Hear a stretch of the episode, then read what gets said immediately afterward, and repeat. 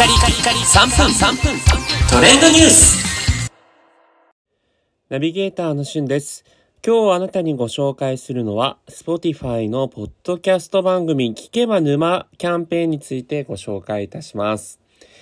えー、まあ、スタンド FM でね、こう、Spotify のポッドキャストのこと紹介するのもどうなのかなとも思いつつ、まあ、本当に間口の広い、えー、特に禁止ワードのない、こう、スタイフにおいてですね、まあ、他社の、えー、音声コンテンツ番組を、まあ、本当にこう、いろんな情報をお伝えしているというのもありまして、えー、そこもですね、忌憚なく伝えていきたいなと思うんですが、皆さん、ポッドキャストは聞いていますでしょうか？えー、僕自身はですね、このスタイフももちろんなんですが、えー、ラジオをですね、一週間遡って聞けるラジコ、そして最近はあの、スポティファイのポッドキャスト番組も結構面白い番組が数々あるなと思って、えー、結構聞いております。あの、ラジオが結構情報番組として広くまんべんなくいろんな人にこう伝えていく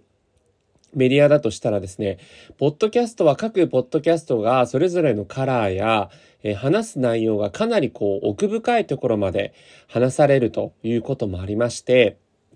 まあ本当にこう万人受けするラジオと違い、その人のこう趣味、思考性、えー、キャラ、好み、まあそういったものに合わせてですね、本当に様々なポッドキャスト番組があるんですね。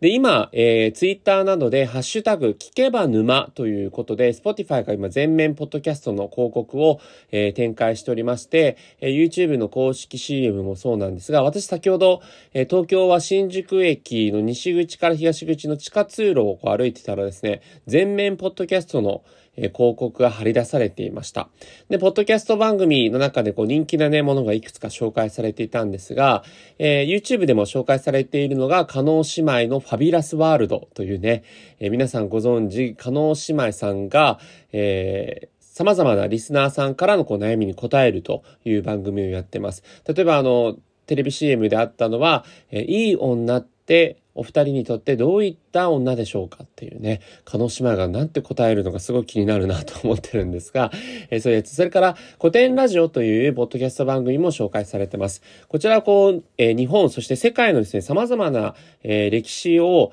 まあ、本当にこう面白い切り口で語るというやつですね。まあ、例えばお金ってどうやって存在し、あの、生まれたのかということだったり、えー、キリストはなぜ政治犯として、あの、処刑されたのかとかね、えー、固くない歴史話を聞けるので気になった方、Spotify のポッドキャスト、えー、見てみてください。それではまたお会いしましょう。Have a nice day!